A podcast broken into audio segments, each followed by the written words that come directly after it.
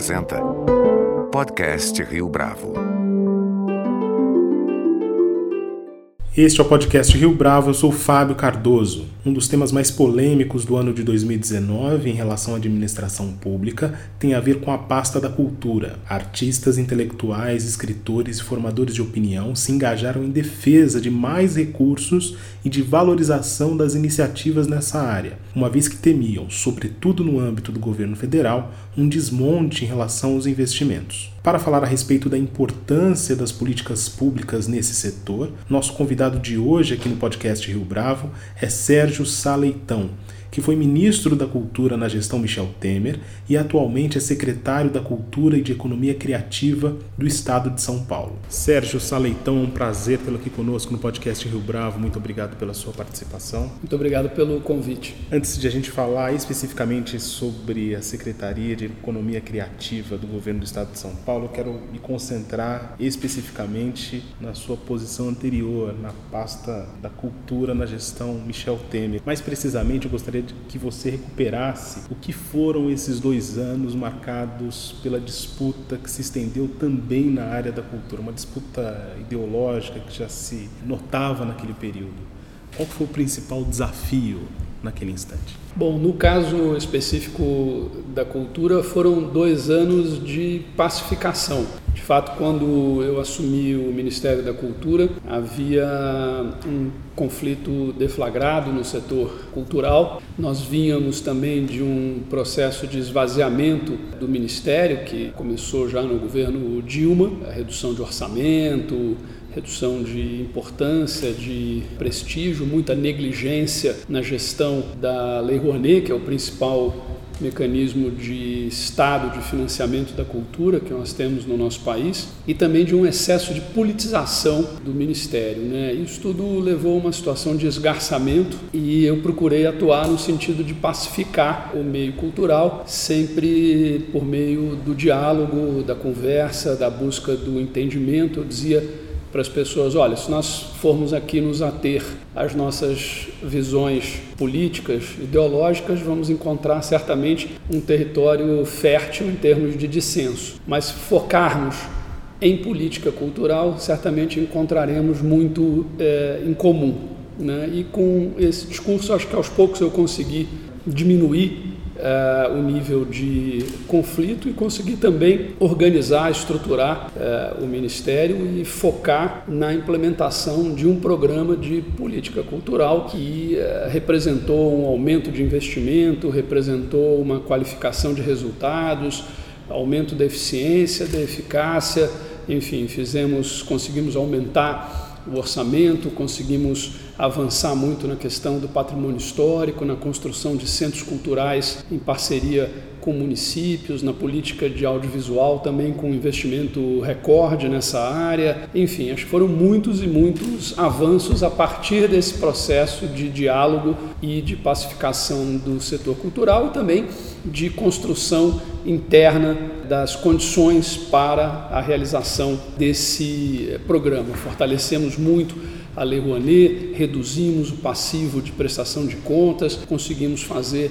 uma instrução eh, normativa que eh, recuperou o apetite das empresas pela utilização da Lei Rouanet, isso se refletiu no aumento do número de projetos financiados por meio desse instrumento, também do volume total de recursos. Enfim, procurei também valorizar essa dimensão da economia criativa, realizando estudos de impacto econômico em parceria com a FGV. Acho que foi um período muito rico, muito intenso. Passando agora sim para a Secretaria de Cultura e Economia Criativa em São Paulo, você acredita que as condições de trabalho são melhores do ponto de vista econômico, que você mencionou agora há pouco? Há mais recursos à disposição, por exemplo? Nós temos aqui eh, em São Paulo uma estrutura muito bem construída no campo da cultura ao longo de muitas gestões. Né? Eu diria que isso começou na virada dos anos 60 para os anos 70, quando várias instituições culturais importantes foram criadas, depois ganhou um grande impulso nas gestões dos governadores Mário Covas e José Serra, e agora o governador eh, João Dória retoma essa trajetória de valorização, de priorização da cultura, incorporando também a dimensão da economia criativa, que me parece um grande avanço, uma grande uh, conquista. Nós estamos encerrando o ano tendo feito um investimento recorde de 1 bilhão e 200 milhões de reais através da secretaria, considerando todas as fontes de recursos e todos os programas e ações. Conseguimos avançar na questão do patrimônio com a viabilização do projeto de ampliação e restauro do Museu do Ipiranga, né? museu que se encontra fechado desde 2013 e nesta gestão colocamos como um dos objetivos viabilizar esse projeto para que o museu seja reaberto, completamente restaurado e também ampliado com o dobro da sua capacidade expositiva, entre outras melhorias, em eh, setembro de 2022. Né?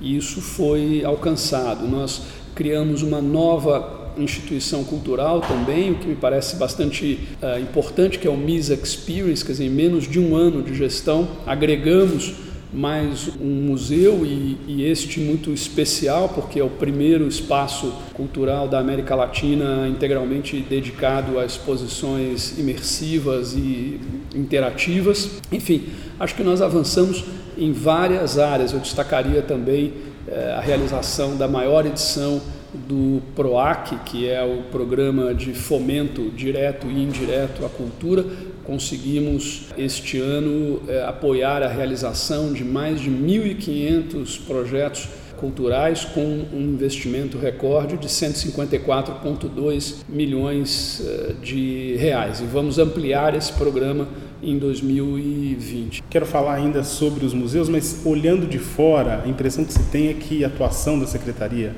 ela é muito engessada e não necessariamente por conta de quem está à frente da pasta, mas porque muitos são os marcos regulatórios. Como é que funciona na prática, na sua experiência, que, enfim, atuou em nível federal, atuando agora em nível estadual? Essa é a realidade do Brasil, mas não é a realidade de São Paulo. Aqui nós já temos, e com um grau de maturidade bastante elevado, um modelo de gestão é, instituído por meio de organizações sociais de maneira que atualmente nós temos mais de 20 contratos com 18 organizações sociais que fazem a gestão de uh, muitas das nossas instituições, muitos dos nossos espaços, museus, corpos artísticos, iniciativas de formação e capacitação e também alguns uh, programas.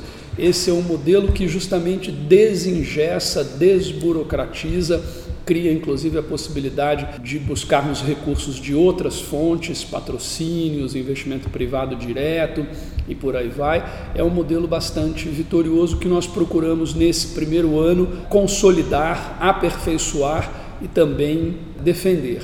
Acho que podemos avançar muito nisso, há outras possibilidades além do modelo de gestão por organizações sociais que precisam possibilidades que precisam ser uh, experimentadas no campo da cultura, no sentido de permitir a prestação de melhores serviços e ganhos de eficiência e de eficácia também. Agora, sem dúvida nenhuma que onde impera o modelo 100% estatal, que é o caso ainda é, em nível federal, em muitos estados, aí sim a gente tem uma situação muito ruim e muito difícil. Mas, graças a Deus, não é o caso aqui de eh, São Paulo. Nós procuramos aperfeiçoar esse eh, modelo, identificamos algumas questões, alguns desafios que precisavam ser enfrentados, mas esses desafios diziam basicamente respeito ao fato de que a secretaria em anos anteriores não cumpriu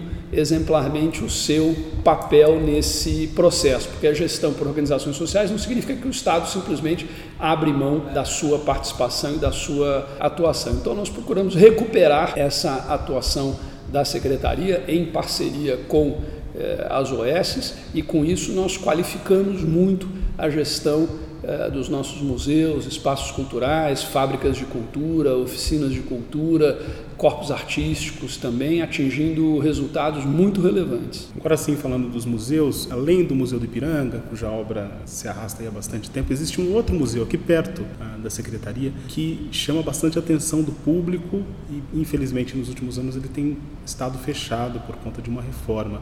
É o Museu da Língua Portuguesa. Uhum. Quais são os planos especificamente para 2020 em relação a esse museu? Acho que outra realização nesse primeiro ano de gestão foi o fato de que nós conseguimos uh, viabilizar a conclusão do projeto de restauro e de ampliação do Museu da Língua Portuguesa. Como nós sabemos, o imóvel foi consumido por um incêndio que aconteceu em dezembro de 2015.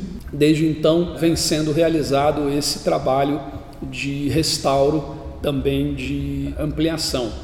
Ah, quando nós entramos, identificamos que havia ainda um gap no funding desse uh, projeto e conseguimos viabilizar os recursos que faltavam. Com isso, agora em dezembro, a construtora entregou as obras totalmente uh, concluídas e nós já começamos a implantação do conteúdo do museu e também ao mesmo tempo lançamos o processo público de seleção da organização social que fará a gestão. Esse processo deve estar concluído por volta de março uh, do ano que vem. Depois será o tempo então de conclusão da instalação uh, do acervo e uh, do conteúdo, né? E também o treinamento dos funcionários. Nós já marcamos a inauguração do novo Museu da Língua Portuguesa, vai ser no dia 25 de junho de 2020. Então vamos entregar esse equipamento completamente restaurado, com conteúdo que é 80% novo em relação ao que era, e mesmo esses 20% sofreram uma atualização tecnológica e também é, uma ampliação. Quer dizer, nós temos algumas áreas é, novas e temos também a criação de um centro de estudos sobre a língua portuguesa, um centro de referência sobre a língua portuguesa. Então será um novo museu da língua portuguesa entregue à população em junho de 2020. Você mencionou agora a tecnologia na resposta a respeito do Museu da Língua. Em tempos de quarta revolução industrial, como é possível fazer essa combinação, essa articulação entre tecnologia e arte e cultura, que são áreas em tese para muita gente muito distantes? Como é que você imagina isso à frente da secretaria?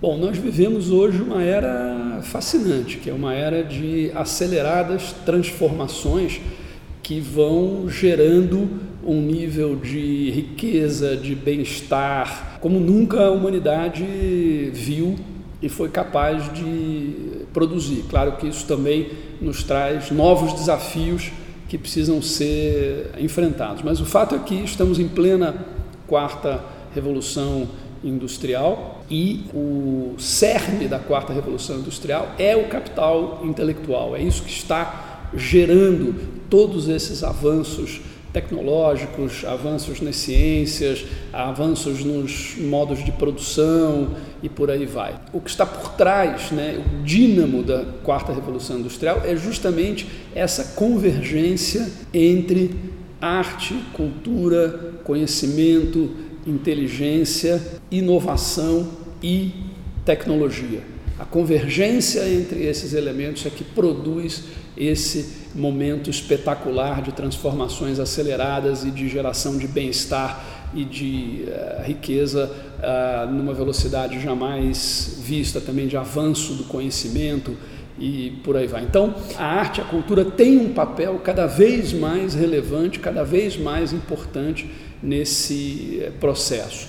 Isso tem implicações, claro, é, conceituais, filosóficas, mas também bastante práticas. A gente observa, por exemplo, que é, o consumo de conteúdos de natureza artística e cultural é cada vez maior. As pessoas dedicam cada vez mais tempo e empregam cada vez mais recursos no consumo de bens culturais, justamente por perceberem o quanto isso agrega a elas em termos de expansão do conhecimento, da sensibilidade, inclusive é, da própria sociabilidade. Né? E isso, é claro, tem uma dimensão eh, econômica. Né? Então, é, a gente observa um crescimento exponencial das atividades de criação, produção, distribuição, exibição de conteúdos culturais diversos, em especial de conteúdos uh, audiovisuais, mas não só, música também, uh, livros e por aí vai.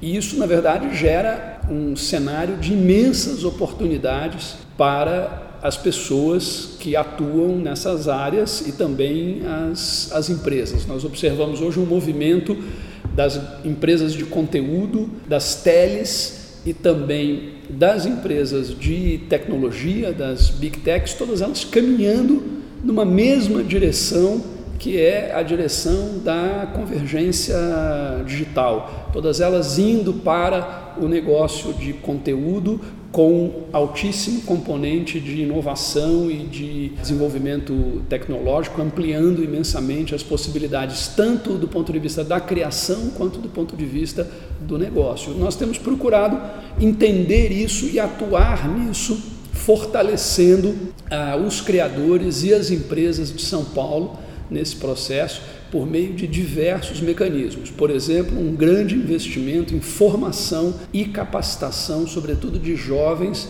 para os novos trabalhos, as novas formas de trabalho que a quarta revolução industrial gera e produz, que são trabalhos no campo da economia criativa, onde inclusive os jovens, além do estímulo da busca da sua sustentação, de suprir as suas necessidades, de geração do seu bem-estar e dos seus familiares, tem também o apelo de lidar com atividades lúdicas eh, que formam ou integram o seu rol de interesses, como por exemplo a indústria de games, que tem crescido ah, de maneira avassaladora no mundo e também aqui eh, no Brasil. Recentemente nós tivemos a adição ao rol de unicórnios brasileiros de uma empresa de games criada aqui uh, em São Paulo, a Wildlife Studios, que começou literalmente na cozinha da casa dos pais dos dois irmãos que são os fundadores